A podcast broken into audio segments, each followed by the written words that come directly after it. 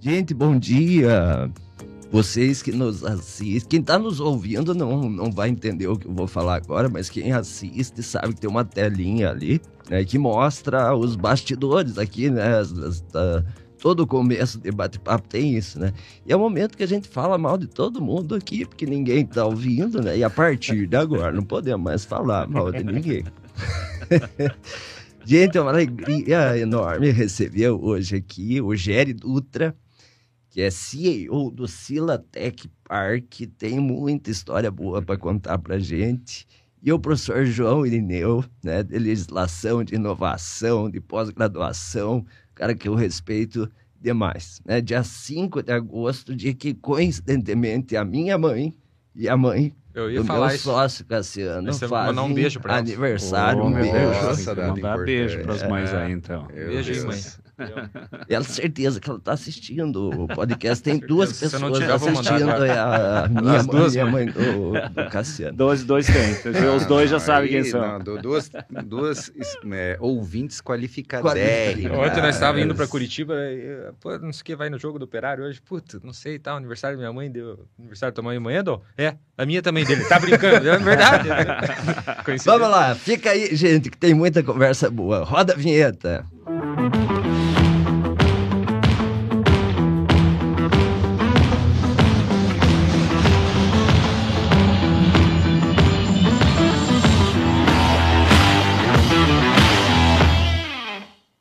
Bom, já que as mães estão assistindo, vamos caprichar hoje no, no podcast. Tem muita piada hoje, Dom. Tem muita piada. Hoje a gente se despede do, do Jô Soares, o cara que tinha uma frase que, que a gente até comentava antes aqui, que eu gosto muito. Ele dizia assim: quem não tem bom humor, desconfie. É. Pois Legado é, sensacional, e, né, E João? agora a gente está numa dificuldade, né? Porque quando eu era estudante de direito, você dizia assim: não, eu vou fazer sucesso, vou dar entrevista no Jô. E agora é não dá mais, né? É. Que nem. Agora vamos dar entrevista aqui na Imbix, né? Que ia ser um termo tão popular e, a- e até hoje, como profissional de informática, né? A gente tem uma realidade que era muito complexa. Hoje, hoje você ser um profissional de, de, de, de tecnologia, de informática, é o paraíso, né? Meu filho, meus vários sobrinhos aí que são, que o digam. Trabalha home office, né? Tem um salário muito legal, uma condição bem privilegiada, né? Ganha em E- dólar, às vezes. tem, é, eu tenho, eu tenho meu, meu sobrinho, um sobrinho de Curitiba, que ele trabalha, ele faz, trabalha com antivírus para Word, o antivírus da WordPress, né? Então, então eu trabalho numa empresa americana, recebe em dólar. É, é Gasta em real, isso é o mais importante. né? É, Agora ele tá, já disse que, que vai, vai virar nômade digital, tá indo para Europa, que tem um outro sobrinho que, que já tá Ah. morando na Europa, tá transitando, tá indo para Dinamarca. Ou seja, Legal. a galera tá. E assim, né? Então tive essa, essa vivência e é, e é muito legal de, de, de ver a realidade de Pato Branco em termos tecnológicos, né? Uma cidade pequena, né? Mas que, que tem índices muito interessantes. E é- existe uma lei, né? Poucas pessoas sabem, existe uma lei estadual de 2020 por aí que reconhece Pato Branco como a capital paranaense da tecnologia e da inovação. É mesmo? Não. Uma lei Uma lei estadual. estadual. Uma lei estadual. Porque assim, é um lá, um, um- talvez, né? É, O cara que propôs era de lá. Sim, claro, né? claro, né? Mas eu acredito que, olha, mais de 10%, talvez uns 15% da população de Pato Branco trabalha diretamente com ciência, tecnologia e inovação. Legal. Muito Mas. Jerry, de onde que veio isso lá em Pato Branco? É, foi a educação? É que nasceu. O empreendedorismo? Isso. Boa pergunta. É, né? eu acho que. E aí, é, é por isso que eu, eu fiz questão até de falar a primeira coisa que eu sou apaixonado por educação. Não adianta, a gente precisa, e é quando a gente o tema que é ecossistema de inovação, parque te- tecnológico, não tem como você fugir de uma educação de qualidade. Então isso começou começou a educação muito cedo, né? Os primeiros cursos, o primeiro curso de informática de Pato Branco, ele é lá de 1988, 87, 88, sabe? E a primeira incubadora é de 96, 97. Não, o EPG aqui é, também é dessa época, né, João? É, a gente teve alguns projetos de incubadora, só que a gente Eu sempre digo o teve... curso de O informática. curso de é por informática, aí, né? sim, a gente tem lá o... Processamento, processamento de dados. de na época, dados, né? Que é o curso curso que eu me 80. formei, Eu mas não também. processamento, O, né? meu, o Eu- meu era processamento de dados na é, época. eu tô com 27 anos. Não, né? né, Mas você já então, pegou, eu- a- você já pegou a, é, você já teve a, já pegou a reformulação do Informática, D99, né? Então É. já Mas, rapaz, isso para uma cidade ali no oeste, em Pato Branco, é muito cedo. É, é. um... é, isso. É verdade. E aí, e aí então o Cefet, o Cefet ele entrou em Pato Branco em 93. E aí tem essa característica de ser uma escola técnica. E, e a grande força são é, o, que, o que, que depois virou o TFPR, né? É de ser esses cursos aí que eles são da, da, da, da- Base da tecnológica. base assim. tecnológica, né? Então, vamos pegar a engenharia da, a engenharia da computação, a engenharia civil, a engenharia mecânica, a engenharia agronômica, a engenharia química, sabe? Uhum. Então, são, são- a engenharia elétrica, né? Uhum. principalmente também, né? Hoje, com essa questão da internet das coisas. Então, se gerou todo esse movimento, né? E aí, depois, a questão de ambiente. Aí entra a parte de legislação. Então, você tem recurso humano, aí você tem infraestrutura, você tem uma mobilização social, você tem todos os aspectos aí unidos fazem com que as coisas aconteçam e vai se tornando né, um, um movimento cada vez mais intenso, mais pujante e, e, e a realidade, né? Como eu estava conversando com o, aí com, com, com meus amigos lá de, de muitos anos atrás também aqui da os Malinsky, né? É, polaco e Cotoco, polaco né? e Cotoco. Não vem falar de, de, de Zé, de... Vem, eu conheci era polaco, Toco, Guto, não, vão, não tem esse negócio. Querer. e, e, e a empresa, ela, a partir do momento que ela se estruture, que ela tem essa condição para se desenvolver, ela experimenta um crescimento que, né, às vezes aí a gente fala uma empresa de tecnologia crescendo 30% ao ano e as pessoas ficam né, quase que não acreditam, mas é uma realidade. Né? É uma realidade, as empresas têm experimentado crescimentos muito grandes, enquanto o país cresce 0%. Né? Então a gente tem essa evolução. E aí, então, essa história toda aí me, me levou a, a ser convidado a, a, a fazer parte do ecossistema de inovação de Guarapuava. Quando que você chega em Guarapuava? Então, o- agora está completando sete meses. Cheguei no dia 13 de janeiro. Porque quando me convidaram, primeiro, é, prime- primeiro porque eu, eu, eu nunca imaginei sair de Pato Branco. Tinha uma relação lá muito estável, né? De um convívio, um, né? uma relação lá com as pessoas muito próximas, muito, muitos amigos, né? É, tive até uma experiência política, né? Que, mas não vem ao caso. Mas, mas nunca imaginei. Mas quando me convidaram, então, para fazer parte do ecossistema de Guarapuava, ponderei e exatos o que, que você vai fazer? Números, né? Uhum. Vamos ver o IDH, vamos ver Firjan, vamos ver IDEB, vamos ver Enem, vamos ver ENAD, vamos ver é, todos os vários e ver, quantos acadêmicos tem, quantos. Diagnosticar. É, fazer uma análise e aí você, aí você vê a, o- a proposta e você vê a condição de, de se dar, então, é, é, estrutura ou se dar condições de que aquilo aconteça. E aí, então, primeiro, o projeto do ecossistema do Vale de Genoma, ele é muito interessante. É um projeto, assim, Vamos falar mais disso vamos falar mais depois. Mas, e, a- e, e, e Guarapuava, Guarapuava tem, tem os atores, né? E, e o movimento acontecendo para que se torne um grande ecossistema de inovação. São cinco universidades, são cinco incubadoras, são 17 mil acadêmicos do ensino superior presencial, Ingredientes são um bons. parque tecnológico, né, um ecossistema que está se né, consolidando e que em breve esperamos que seja também uma grande referência. E a gente quer fazer parte disso, né? É. Não, E nós puder certeza. ajudar, a gente Não, tá é muito bom. Cassiano, Luciano, agradeço se estiver lá nos visitando e Nossa, Ele é tão- ele é troca tão- da cidade dos lagos. Então, eu- eu ia Quem falar não coisa. foi, meu Deus. Eu, eu comecei a, a primeira aula que você falou, né? Eu me formei no outro ano, comecei a dar aula. A primeira aula que eu dei de, de ensino superior foi em Guarapuava. Eu, Legal. Eu terminei meu mestrado, aí entrei no doutorado e, e tinha um período ali que não tinha bolsa tal, e, e o pessoal lá do Campo Real me, me ligou tal. Eu fui para lá e dei uns meses de aula lá na engenharia de produção no curso lá. Então eu ia, ficava dois dias da semana lá. E depois eu acabei saindo, fui para Pucarana, voltei para Ponta Grossa e fui numa banca de concurso para entrar de professor, fazer parte de uma banca em Guarapuava. E daí já tinha o campus da UTFPR lá em Guarapuava tal. Entrei, daí a rua ia e terminava ali na UTFPR. E daí eu fui Codó agora, dois, dois, uns dois meses atrás, a gente foi visitar lá e entrou pela Cidade do Lago. Que experiência legal, né? espetáculo. Muito bonita a, a, Cidade dos Lagos e o que está sendo construído ali. Eu voltei e falei para várias pessoas, ó, e até mostrei alguns vídeos ali. Pra, As pessoas faziam muito tempo que não iam para Guarapava e realmente está os ingredientes que estão se formando ali, que, que, que tão, estão ali e o que está se formando ali é realmente muito promissor. Muito legal. É, eu, eu, eu, eu penso e acredito que Guarapuava é a bola da vez, sabe? É a cidade, assim, que ela, ela teve, né, um tempo, assim, que ela ficou num- num- numa, é, de uma forma, trabalhando de uma forma muito tradicional, mas há alguns anos ela, ela percebeu esse potencial E aí, né, tá começando a fazer esse movimento. Hoje tem estruturas lá, a gente tem grupos muito legais de trabalhar. Tem um fórum lá de ciência, tecnologia e inovação, que são mais de 40 atores que discutem o futuro. Cidade dos Lagos, ontem a gente teve a assinatura né, do, do, aí do, do contrato com a, com a Liga. Vamos falar Pra- mais também. Isso, para implantar cinco, ser o primeiro bairro planejado inteligente do Brasil a ter 5G. É. Ou seja, é um movimento e os resultados eles começam a acontecer e aí vira aquele círculo virtuoso, né? Quem está nos ouvindo aí percebeu já que eu falei para o sobre genoma, né?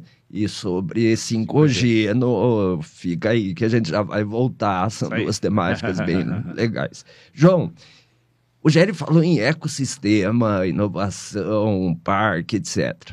Você é um cara do direito, procurador jurídico, foi da, da universidade, foi o primeiro representante, o primeiro gestor do, da agência de inovação né, da, da UEPG. É um cara do direito e que, eu dizia no começo, tem a minha admiração, porque trafega, ele fala a nossa língua, né, Jerry? Da tecnologia, da inovação.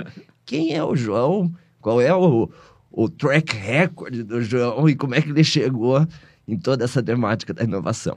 Dom, em primeiro lugar, Dom, eu queria dizer que a, admiração é mútua. Sempre acompanhei você desde o tempo que você corria maratona, né? Corria, me aposentei. Agora é só meia maratona, né? Nem Um prazer imenso conhecer aí teu sócio na Embix. Eu acho que vocês estão com um projeto maravilhoso aqui que tem tudo para ser um vetor de desenvolvimento para a cidade. Obrigado. Eu comecei a estudar inovação. É, nós não tínhamos lei estadual ainda. Eu estava lá no palácio na assinatura da primeira lei, quando a gente conseguiu convencer o pessoal que precisava de uma lei de inovação efetiva no, no Paraná, que o Paraná foi mais ou menos o penúltimo a ter uma lei de inovação. Mas quando, Quando veio, isso, veio em 2012. Mas quando veio, Dez veio boa, veio uma boa lei, né? E agora, da mesma maneira, tem uma, uma, uma- um novo marco aí que está no- nos últimos retoques, né? Mas enfim, eu sou basicamente um professor universitário inquieto com ah, o, o- entorno que a gente vive e querendo que aquele conhecimento que tem dentro da universidade possa ser aplicado na transformação social. Né? Eu me lembro que eu acho que todo professor universitário tem aquela coisa de querer fazer acontecer, ou seja, de, de querer que aquilo saia para fora do muro e que efetivamente melhore a vida das pessoas, crie oportunidades. E assim como o Gere falou, a inovação atualmente, ela é um divisor de águas no que diz respeito a essa nova economia. Então, nos últimos 10 anos, o nosso objetivo foi principalmente cultural, no meio da administração pública, no meio dos professores e no meio jurídico. né? Exatamente. Eu gostava de brincar que os meus colegas, às vezes, eles vão, eles vão, viajam, daí eles conhecem aqueles prédios bonitos de granito lá no, no centro cívico, lugares bonitos, beira de praia. Eu viajei muito, mas eu conheço, assim, tem cidades do Brasil que eu conheço só o Distrito Industrial. né? Que o meu, tipo, a minha especializa, especialidade era chão de fábrica, né? Eu brincava, uma vez a gente foi para a Europa e daí passava naquelas coisas lindas, tudo, passava todos os pontos turísticos, chegava numa fábrica, descia lá, né? Porque é aí que a economia está acontecendo, né? E isso é, tem muito a ver com o momento que a gente vive atualmente, né? Que é a gente arregaçar as mangas, criar as próprias soluções, buscar desenvolver os nossos, as nossas cadeias produtivas locais. Né? E eu continuo engajado com isso. Eu estou lá na universidade, a gente tem um núcleo de pesquisa e inovação, aonde lá no programa de sociais aplicadas a ideia é você entregar mais do que um artigo, entregar um produto para resolver uma situação é, dentro da administração. É, as- os, os- os doutorados que eu oriento, os mestrados que eu oriento são voltados nesse sentido. E toda a atuação profissional, como a- mesmo no ensino, a gente busca essa nova visão. Por exemplo, ontem meus alunos, eu dou metodologia para os calouros. A prova deles foi fazer um podcast. Olha. Isso que é engraçado, né? Que Hoje eu vim para um podcast, Legal. mas assim, Muito por quê? O que, que Mandou eles eles precisavam? lá, assistirem você. Mandei, mandei. o que, que eles precisavam saber? Precisavam aprender a ler, compreender, precisavam organizar as ideias. Né? Daí eles tiveram todas as aulas, aquele primeiro bimestre e tal, agora vocês vão pegar um livro jurídico, um, mais um clássico ali, e vocês vão explicar para os colegas de vocês num podcast curto. Né? Porque, por Melhor final das maneira de contas- aprender é É. ensinando. Exatamente. Topo da pirâmide do conhecimento. E uma coisa que eu tento explicar para eles: não adianta você fazer uma prova de 20 páginas do aluno, porque o teu cliente não está interessado em quantos autores você quer citar. Uhum. O teu cliente está interessado que você tenha entrega. Lógico. Então, trazendo essa Resultado, mentalidade, isso né? Então, É tão basicamente legal é isso. ouvir isso aí, né, Geri? Porque Putz, assim, eu- a, o, o laboratório LESP, né, que eu faço parte, o Cassiano é um dos mentores, e, tem muito essa, essa visão, né? É, artigo é importante, até eu não gosto, às vezes as pessoas falam, não, tem que acabar com isso, tem que só... Não, não, tem que equilibrar, né? Perfeito, A perfeito. produção acadêmica é importantíssima, Uhum. você falou do artigo, mas precisa equilibrar com o resultado, né? Com algo Exatamente. prático. Essa ambidestria ali que é importante, né, Cassiano? É, a gente teve é, um redirecionamento mesmo para isso, esse, esse impacto extramuros, né, João, que você comentou, a geração de conhecimento é, prático para a sociedade resolver problema e às vezes tem um monte de dissertação e tese interessante que acaba sendo engavetado, né? Antes falava engavetado, mas o que fica no arquivo PDF hoje, né? E fica só ali no PDF. Eu, eu estimulo muito nesse sentido de, tá, beleza, fez um. Às vezes até tem um produto numa dissertação tese, mas. É, então vamos levar para o pessoal da indústria, vamos levar para o pessoal. O cara tem que ler toda a tua tese para entender o que, que você vai entregar aqui de Uhum. prático de produto. Nem que seja uma planilha Excel, uma, uma ferramentinha simples que você consiga gerar uma interface e gerar uma aplicabilidade mesmo pro, pro que foi pesquisado e desenvolvido e aquilo que a pessoa acaba sendo especialista, né? E você sabe, Cassiano, que tem uma dificuldade aí, até mesmo nos manuais. Porque, por exemplo, o- como é que você apresenta uma ideia, né? A gente, o próximo, a prova do próximo bimestre, eu vou ensinar os caras a canvar. Porque o projeto é aquela coisa que ele Sim. acabou de falar, é, É. você tem que escrever 15, 20 páginas, não sei É. o quê. Hoje em dia não faz mais sentido, né? É. Qual é um output disso, de outra maneira, né? Exatamente. Na, nos bastidores aqui, a gente antes conversava com o Geri sobre o Genoma, que é, o, que é um projeto referência nacional e, e mundial, né, Geri? E eu, eu me lembrei desse assunto do Genoma porque o Geri me mostrou que ele fez, contratou, né, é uma pesquisadora em Guarapuava para fazer ah, o traço genômico, é isso que, que chama? Isso É, o- né, e aí o Jair falou assim, eu, eu perguntei, escuta, quanto, quanto, que que deu o resultado? Cara, 300 páginas, né? Você falei, leu?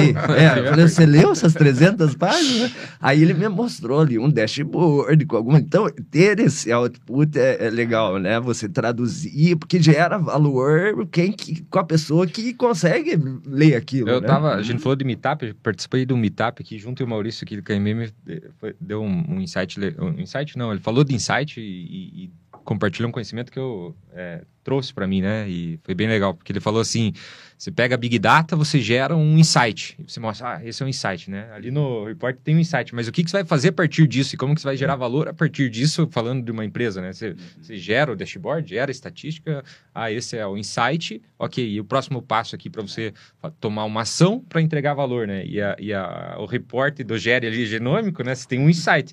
Mas o próximo passo, o que, que eu consigo fazer com essa informação para gerar valor para minha vida e conseguir.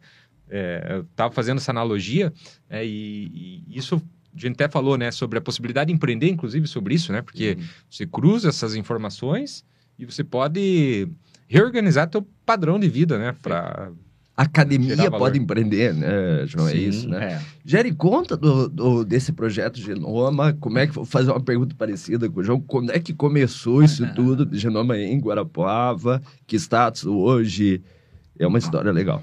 Vamos lá, eu acho que só, só para uma coisa que vocês estão falando, essa questão do mundo acadêmico, ele é, eu tenho aí então 30 anos também nesse mundo, né? E, e esse ano, eu sempre fui professor da área de, de, de informática, programação, engenharia de software, essas coisas assim, né? E esse ano, pela primeira vez, eu vou ser professor de empreendedorismo. Olha que, legal. Não é uma coisa que um desafio que eu, que eu quis trazer, porque é isso, de, de você estar lá ouvindo o empresário, você entender as demandas. você trazer para o acadêmico, você fazer aqui, de você criar lá, né, a, a equipe, você ter o, os founders lá já trabalhar desde cedo, de já colocar os cursos, trabalhar em conjunto, sair dali, né? Você sabe que aqui na UEPG tá, tá tendo uma reformulação da grade do curso e a gente, o colegiado do curso puxou empreendedorismo para a primeira série. Primeira série do curso de computação tem empreendedorismo. Fantástico. Não, muito, muito Nossa. interessante. São. E, e o, que eu, o que eu espero é que eles saiam, ao final da disciplina, que você falou de, de, de Canva ali, eu, eu espero que eles saiam com o projeto pronto para participar do Centelha, participar do Sinapse de Inovação, do CID, do Startup Chile, sei lá, Sim, né? Do, do- dos nossos editais da- lá do, do- das nossas incubadoras de Guarapuava. Se, se sair com, pelo menos, né? Você não pode criar uma expectativa, ah, não, eu vou resolver um problema em um semestre. Uhum. Mas pelo menos você já, você já consegue fazer uma evolução significativa. Mas vamos lá. Então, agora, a questão do Vale do Genoma. Tudo em Guarapava ainda é, é muito recente.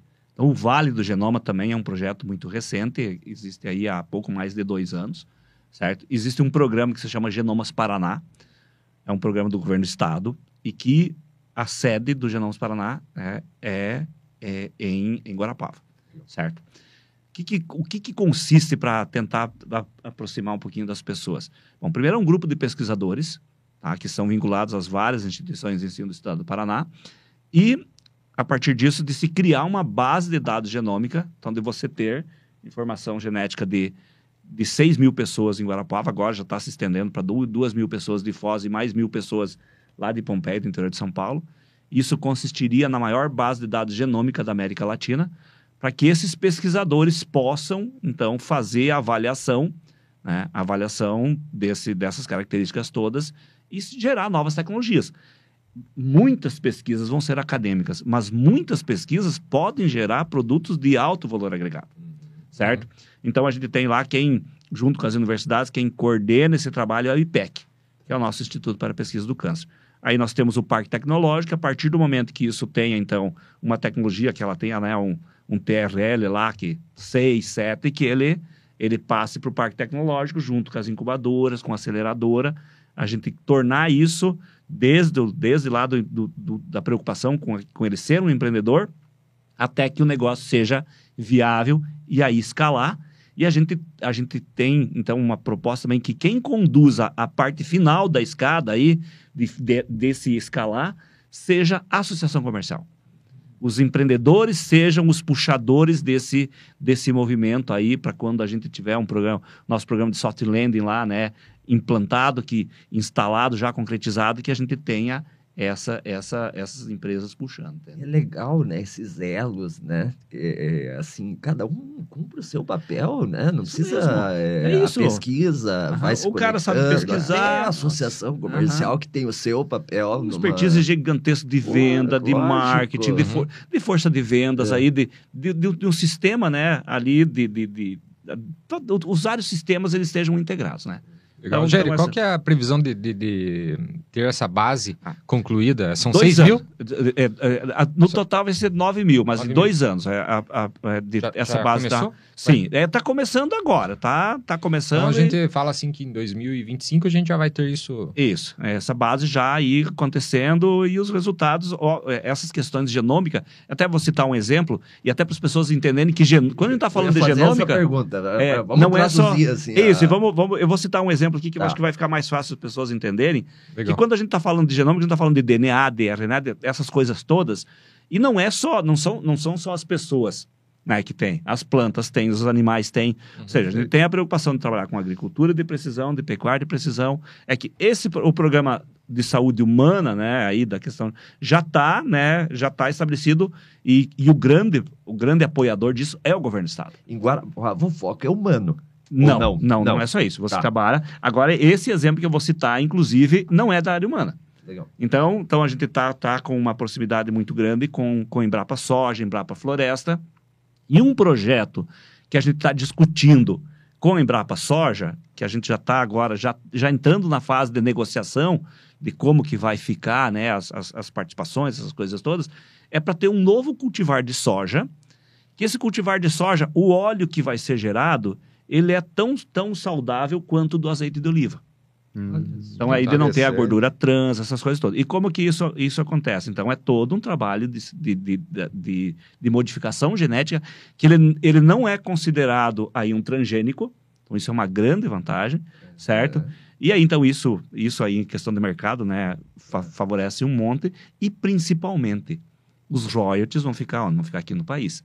Isso que eu falo da questão da inovação. Sim. Né? O, Brasil, o Brasil tem essa dificuldade, que a gente importa a semente, a gente importa o fertilizante, a gente importa quase tudo e a gente devolve o nosso produto, porque hoje ele é interessante para o mercado. Sim. Mas essa, essa tendência de você ter esse produto, que ele seja mais saudável, que ele produza mais, que ele seja resistente à seca, essas coisas todas, o mundo está se preocupando com isso.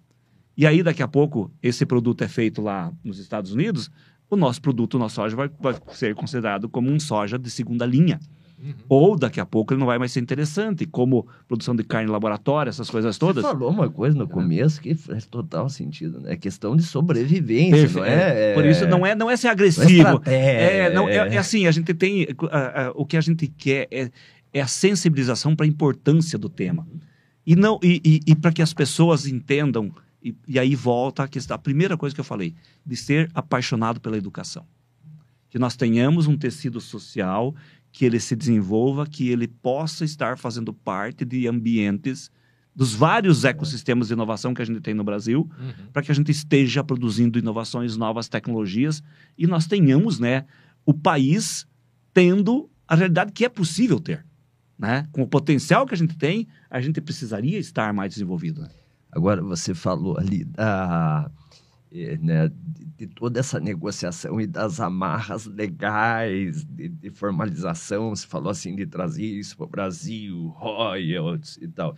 E aí entra. É, esses caras é, é o cara aí que né? tem que nos ajudar. É, e, e, é importante, assim, essa. Porque às vezes você fica refém. Aqui eu falo numa micro situação, se você não tem o amparo jurídico, as ferramentas corretas, você fica refém numa negociação simples, até uma negociação entre nações, sem ter a, a condição legal de regulação e tudo mais, né? Você, você falava do marco, né? Você você participou da, da, do marco da inovação? Eu queria que você comentasse um pouco, fazendo o link com essa situação do gênero. Ah, claro. Veja, eu, primeiro que eu queria fazer uma pontuação, achei muito interessante o exemplo lá do soja, porque mostra a questão que inovação gera valor. Né? Então, a gente tem um conceito legal de transgenia, né? E eles vão fazer, desenvolver uma planta a partir de um conceito que não é mais transgênico, ou seja, aquele conceito não é considerado transgênico pela lei, Legal, né? Isso então, isso gera pela valor... Pela lei. Pela lei, né? E isso é um padrão internacional, Legal. é uma coisa que é globalizada. Então, você gera um valor global aí. E a segunda questão é o fato de não ter a gordura trans você também consegue sair de uma série de restrições, tanto de exportação quanto de importação, quanto mesmo de padrões de saudabilidade, né? Então, como que a inovação ela acaba gerando valor porque aumenta o mercado, e como se torna um produto diferenciado, ele também vai ter um valor intrínseco maior, que é o nosso maior problema por estar com uma economia, às vezes, muito reprimarizada, muito comoditizada, vamos uhum. dizer assim. Uhum, por que, que o iPhone não é commodity? Né? Poderia ser, né? Mas do ponto de vista legal, né? Nós temos, é... nós tivemos oportunidade de participar de um momento muito interessante que, que o governo do estado fez, que foi o momento em que a sociedade civil discutiu é, a inovação. Então, como representante da universidade, a gente fez parte do grupo de trabalho é, do decreto da lei de inovação, também é, participamos de uma maneira indireta também, mas do decreto da lei de fundações, a gente tem um novo marco de ciência, tecnologia e inovação no Estado, que está nos últimos ajustes, cujo objetivo é justamente destravar uh, as questões legais para você poder ter uma parceria mais firme no ecossistema de inovação. Então, todas essas questões, então, por exemplo, nós tínhamos pessoas, veio um representante do Silatec Park, participou, falou, é, deu opinião, trouxe contribuições também que foram para a minuta final do decreto, né? inclusive no tocante à, à educação, né? e tudo isso é, vai estar plasmado, esperamos, né? Porque foi lá para a Procuradoria-Geral do Estado, a gente É. espera que, que, que, que saia parecido como entrou, né? Uhum. Mas todas essas eh, contribuições estão sendo eh, colocadas no marco. Né? Isso é Então, tudo recente, né? Não, isso é ano passado. É, o marco já deveria ter saído, tá? Nos últimos momentos ali da... Porque você mexer com lei é, é você mexer com um circuito integrado. né? Se você fizer um Ricardo, desenho ali aí, e você legal, queimar é uns analogia. pontinhos, você ferrou uma parte do circuito. Então você tem que estudar as outras leis. Falei que Né? o cara fala. Então, É, é, é legal. Essa que é, né? Quando você Prepara o trabalha- recorte aí, short. Boa. É, quando você trabalha com lei, é como se você tem que imaginar que aquilo ela tem que trabalhar de maneira integrada dentro, né? É como se fosse um circuito mesmo. Porque senão, e esse era o problema da inovação, uma coisa atrapalha a outra. Você fala em desburocratizar, né? É, dá um exemplo para nós, assim, de alguma situação que a gente pode ter uma perspectiva de flexibilização com o marco. Não sei, algum caso que, que venha... A questão das fundações. Fundações. Porque o que, que acontece? Quando você vai negociar com o governo, você está ligado a uma lei de licitações, que é uma lei muito importante. Mas essa lei foi feita pensando assim: o gestor público vai comprar e ele tem que tratar todos os fornecedores de uma forma igualitária tal, mas dentro de uma perspectiva de um gestor público comprando cera para encerar o chão da escola nos anos 60 né? Quando você vai trabalhar com inovação, você não está nessa perspectiva. Se chegar uma startup com uma cera XPTO lá, não, não consegue vender. Não rola porque é mais caro, né?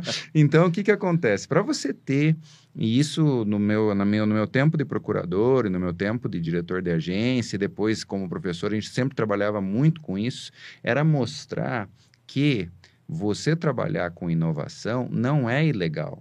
Não vai contra o espírito da lei, muito pelo contrário.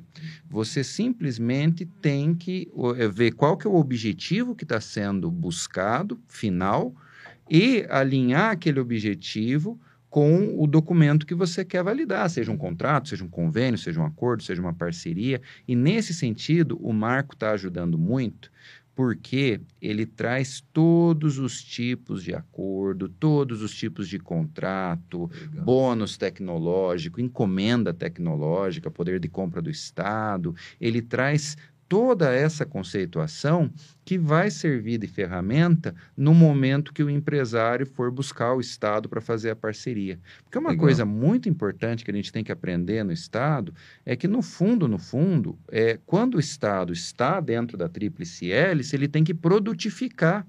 Por exemplo, o seu acordo, ele tem que produtificar. Então, não pode ser é, barriga no balcão é, seis meses para sair uma assinatura. Uhum. Você, ele- o empresário ele tem que saber o que, que ele está pedindo, o que, que pode e o que não pode, quanto tempo demora e até onde aquele, aquela autorização vai.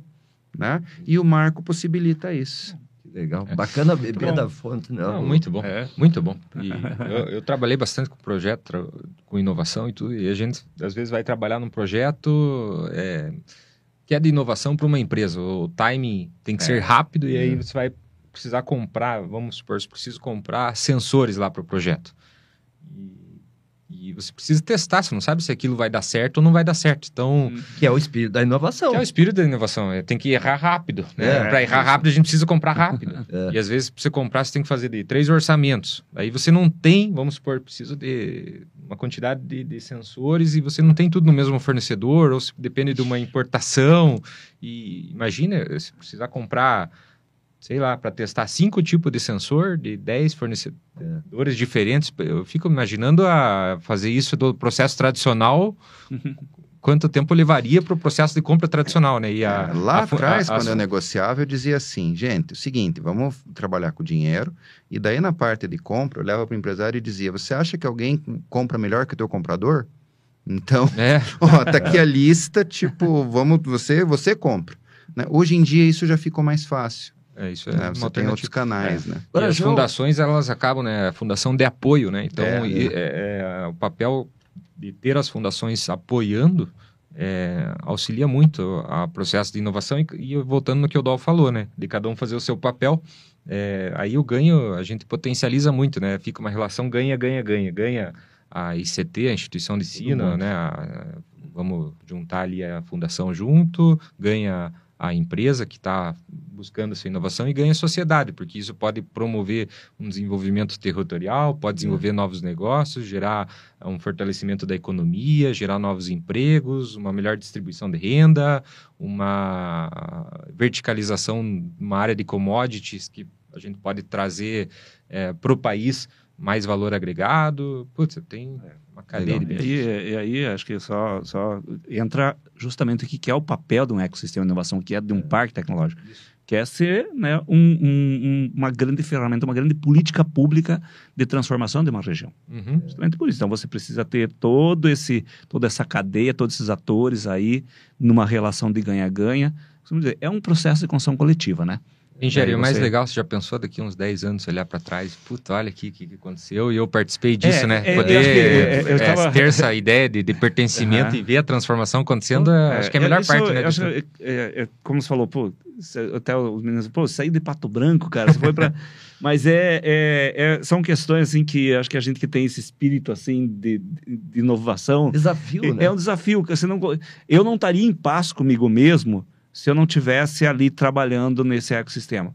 Porque é, um, é uma coisa muito interessante te convidar para você fazer parte de uma realidade, estar lá contribuindo junto com várias outras pessoas que estão trabalhando de uma forma muito intensa para você criar essas oportunidades, né? E acho que e é até importante, a gente fala do Vale do Genom, do Vale do Genom, mas a gente sabe que, que vão surgir muitos outros processos e muitos outros produtos inovadores Sim. e que a gente quer e, e torce muito e vai apoiar né, essa estrutura de né, e todos os atores estão trabalhando nesse sentido para apoiar todas essas iniciativas aí.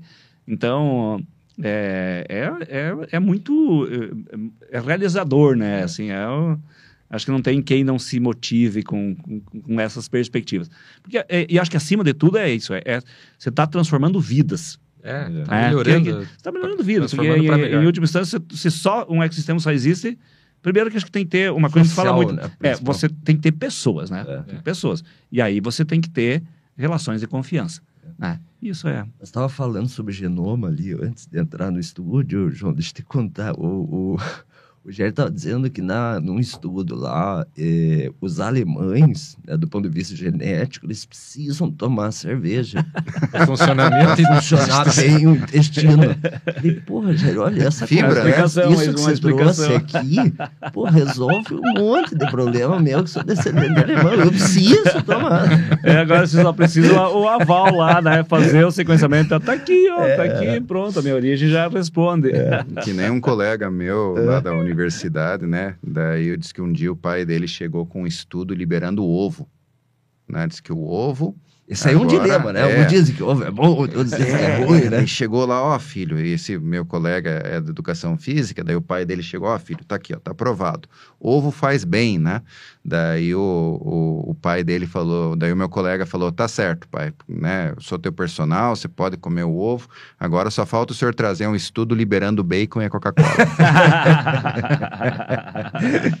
Puta, ovo, se for ruim, tô ferrado. Eu como em seis ovos por dia. Nossa. Como bastante ovo. Atleta aí, né? Atleta aí. É, é, Gere, o, o- tem uma, um assunto que ficou em stand-by aqui, que é o 5G, né? O professor Uhum. tem mania de falar que vai falar de um negócio, acaba a aula, não fala, a gente tá lembrando isso, né? Tem o 5G. É o que, teaser. que é uma. É o teaser.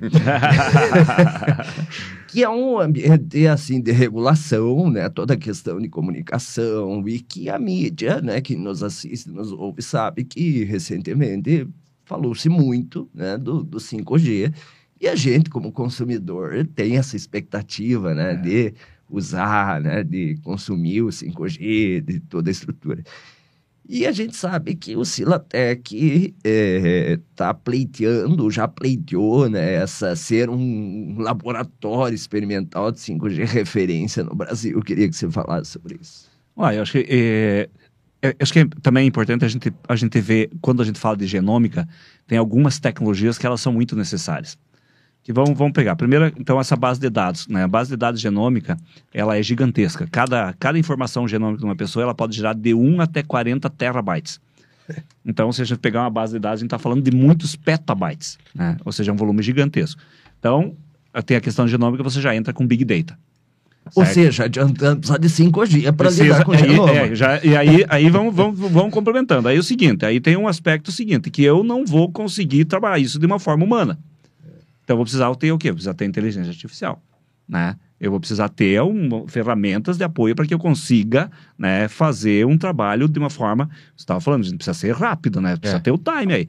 Então, a gente faz parte do projeto IARA, que é um dos maiores projetos de inteligência artificial do Brasil, que é junto com o pessoal lá da USP de São Carlos, André Ponce de Leon, que é o, é o, é o, é o pai, eu digo isso para ele, ele não gosta muito, mas é o pai da criança, é ele. E aí a gente está junto com a Jacto, junto com a Stellantis, junto com a Intel, junto Legal. com a Ericsson. Então, para fazer só, e, e o- e a- o que, que a gente tem feito é essa aproximação. Os pesquisadores do Genoma Paraná, os pesquisadores do- da, da inteligência artificial, trazer para esse ecossistema. Então, a, a inteligência artificial. Aí você já, já falou, você precisa ter um volume, a gente precisa ter uma transferência de, de, de, de dados, um Dados, volume de dados transitando. E não só isso, a gente precisa ter muitos sensores. Porque a, a- o, o 5G, o, a- a grande disrupção dele ainda está por acontecer. Não é para não é pra gente estar falando aqui, não é para assistindo vídeo. Isso a gente, nem faz. sabe o- muito bem o é, potencial Exato. disso, né? O 4G, o 4G já. O, o- a, a, a, a, a, a transição do 3G para o 4G foi para isso. Sim. Para a gente falar mais, para a gente ter, ter aplicativo, essas coisas todas que não tinha. Não adianta ter BMW se não tiver avenida, É né? isso mesmo. Então, então, assim, agora, agora a questão do 5G, então a gente, a gente tem esse, esse convênio né, assinado, esse contrato assinado com a Liga. Uhum. A Liga é quem que é, é, é a concessionária que vai implantar 5G no Paraná, São Paulo e na região norte do Brasil, para que nós sejamos esse. Então, é o primeiro bairro planejado inteligente do Brasil que vai ter um ambiente 5G. O que, que muda na vida do bairro isso, no o potencial de mudança do bairro planejado, isso, Jerry? Para que os comerciantes lá do shopping eles possam ter, já ter essa conexão, para os moradores lá do bairro já possam ter essa conexão, para os pesquisadores já possam fazer essa. Que é uma conexão inicialmente restrita, Isso, né? é, é no bairro. No primeiro É. momento é para que depois se faça as expansões, mas a gente sabe que tem uma. A Anatel, os Claro, próprios, os próprios as capitais que, que já atrasaram o processo, a gente sabe que é um, é um processo delicado. Então, então a gente espera que agora eles já vão começar a fazer a instalação do- dos, dos equipamentos, das estruturas, para que em breve a gente já possa ter né, isso tudo funcionando com muitos componentes, muitos sensores, para que possa se conectar com todas aquelas pessoas da base de dados genômica. E, né? e uma, uma informação do 5G que eu, esses dias eu estava lendo lá, que é muito relevante, é o seguinte: o 5G ele vai permitir aproximadamente um milhão de conexões simultâneas por quilômetro quadrado. Ou seja, é um volume gigantesco. Se a gente for pensar que é os países aí com maior densidade, né, é, maior densidade, né, ela, ele, ele vai ter populacional, né, vai ter aproximadamente 30 mil pessoas, ou seja, no, Por no- quilômetro. por quilômetro quadrado. E Sobra isso, 900 né, Gere? Tudo, tudo que é tipo de conexão, né? Isso. Então sobram 970 mil conexões. Aí, né? Por mais que, eu- que a pessoa tenha dois, três celulares, ainda sobram pelo menos umas 900 mil conexões simultâneas, que aí vão entrar sensores, vão entrar dispositivos, vão entrar. A internet das coisas É. vai É, efetivamente É isso que existir eu queria agora. perguntar para você. Quer dizer, esse bairro inteligente, depois você vai poder ter dado até de urbanismo, vamos dizer assim, para Isso. prevenir atropelamento. É, é, a questão da- Onde colocar o equipamento público. A Stellantis, então, que é, a Stellantis é a junção da, da, da Fiat e da Chrysler, né? Então, eles, eles, eles têm já alguns veículos para você monitorar a qualidade do ar, para você mo- monitorar, fazer segurança, tem uma série de sensores para isso. E a, e a questão é essa: o, nós vamos ter agora, nos próximos 10 anos, uma revolução que ela vai ser é, é, até difícil, até para nós, não dá, prever de todas as questões que vão surgir, de todos os produtos que vão surgir, né, para que, é, utilizando esse conjunto, né, agora de, de tecnologias disponíveis, de, de inteligência artificial, de, de big data, assim, para... Começamos falando que o Jô Soares tinha uma frase que dizia assim, que desconfie de quem não tem, Não tem bom humor. humor, desconfie também de quem sabe o que vai acontecer no É, futuro. né? é isso mesmo, é. Eu, eu costumo dizer muito isso, Luciano, isso é muito importante, que a gente está num ambiente de construção. E aí a gente tem que estar aqui nessa mesa, a gente está aqui conversando, mas eu sei que na cabeça do Cassiano, na cabeça do João, na- já está pensando, "E como é que eu vou fazer isso? Como-"? E esses ambientes de construção que progressivamente a gente vai trazendo mais e mais pessoas e as coisas vão acontecendo. Ah, Eu estava falando né, da cidade inteligente e tal, a gente imagina aqui, de- ah, o semáforo, que a hora que você tem um, um trânsito pesado, Aham. ele vai ser inteligente ali para liberar mais uma avenida ou outra, mas ou vaga de estacionamento que você já vai saber online, mas assim, Quanta nossa a gente- criatividade é, se limita um muito a nisso, Aham. muita pouca coisa, né? A gente É. não tem ideia do que É, fazendo exercício de voltar 10 anos atrás e falar, sei lá, que nós estava aqui no podcast transmitindo ao vivo, eu lendo aqui o comentário pelo celular, talvez fosse uma coisa assim meio que, ah, acho que isso É.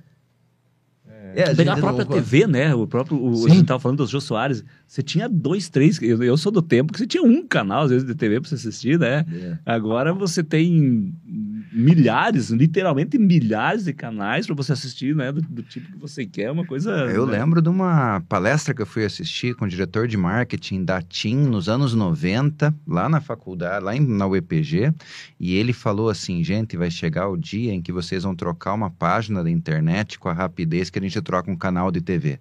Daí todo mundo, uau! Vem um negócio aí chamado internet banda larga. Todo mundo ficou, brilhou o olho, né?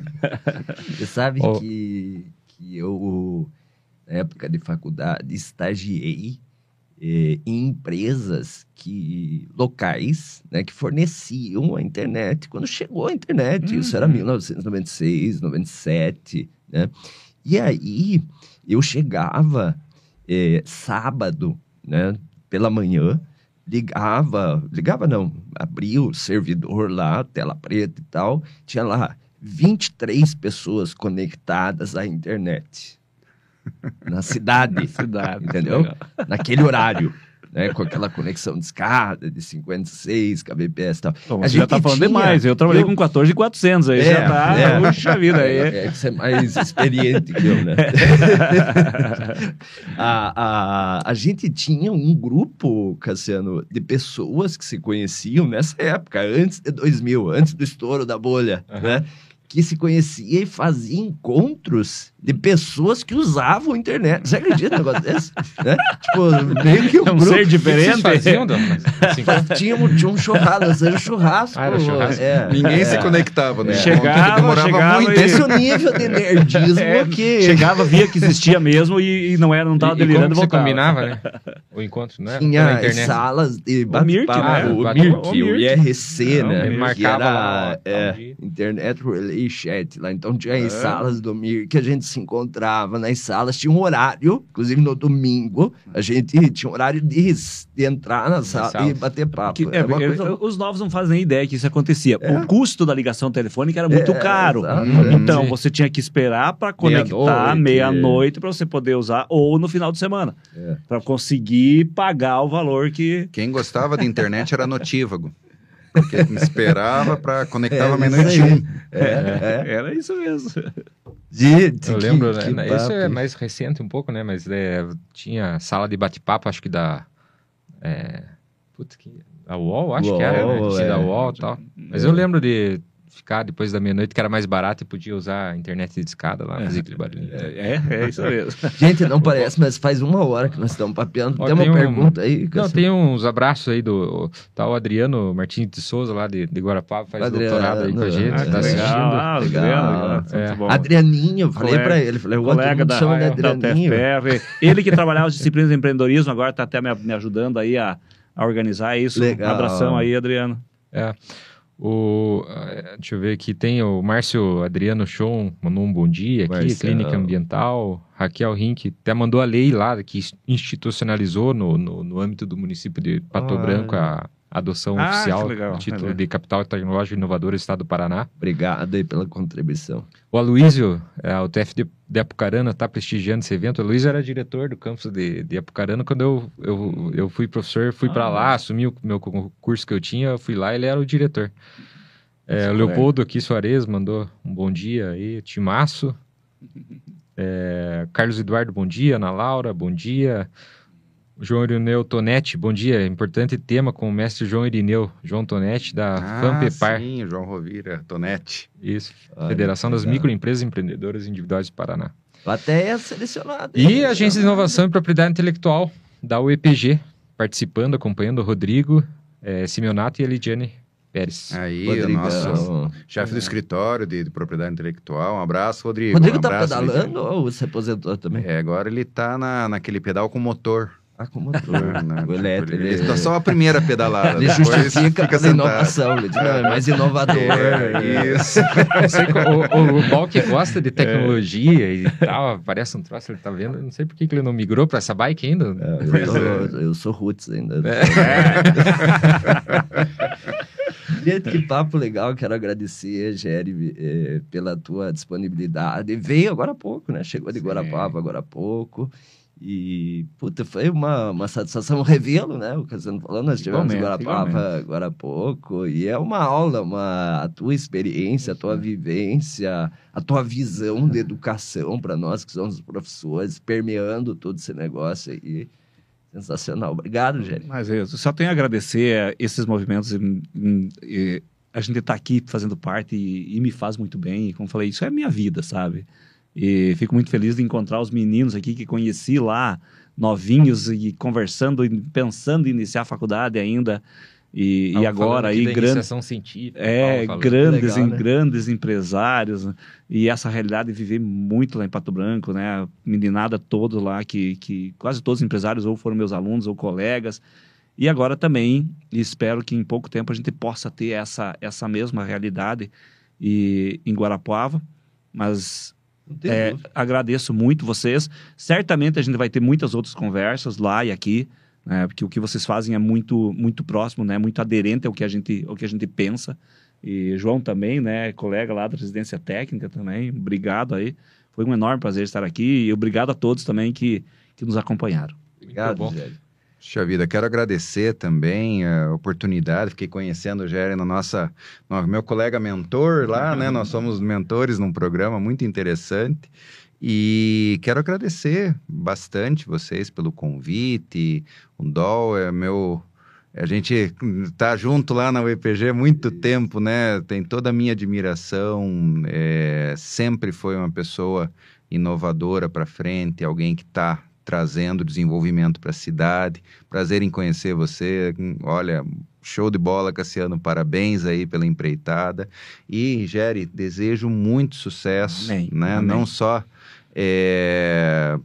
para vocês, mas toda aquela região, porque o desenvolvimento lá cresça a ponto de eh, se espraiar por todo o estado do Paraná. Muito sucesso Amém. nos projetos aí.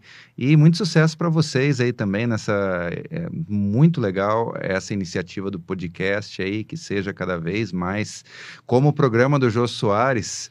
Foi, né? O novo programa, né? O Influente, que seja uma parada obrigatória na sexta-feira para todo mundo que gosta de inovação e conhecimento. Muito bom. Jerry e João, foi um prazerzaço recebê-los aqui eh, na- no nosso podcast. É o episódio, é o 23º. É, Estamos no a- começo. A gente tá, é, mas a gente tá com esse compromisso semanal dessa recorrência e tá, é, assim, é uma das, das melhores experiências que eu tô tendo, porque toda sexta-feira eu poder sentar aqui, escutar essas histórias desses caras que vêm aqui e compartilham. Sempre gente melhor que nós. Sempre né? gente melhor que nós, isso é o pré-requisito Então, para vir para cá, né? exclui aí, Então, que não é- que é, brincadeira à parte, mas ah, é- ah, essa é uma verdade. A gente sempre busca trazer pessoas que possam agregar, falar de inovação e a gente compartilhar esse conhecimento. Então é um grande privilégio poder escutar e compartilhar e trocar essa ideia toda sexta-feira, 11 horas. É, A gente aprende muito. Não, é. A gente, entra, a gente fala, né? Vem com um e sai com 10 toda sexta. muito bom. Muito obrigado aí de, de estarem aqui com a gente, tá? Pô, valeu, Só pessoal. tenho a agradecer. Gente, é isso. Brigadaço a você que esteve conosco nesse 23 episódio. Lembrando, como disse o professor João Inindeu, toda sexta, 11 horas, o assunto é inovação. Daqui, sete dias a gente está de volta. Valeu, um abraço! Valeu, pessoal. Valeu, abraço. pessoal.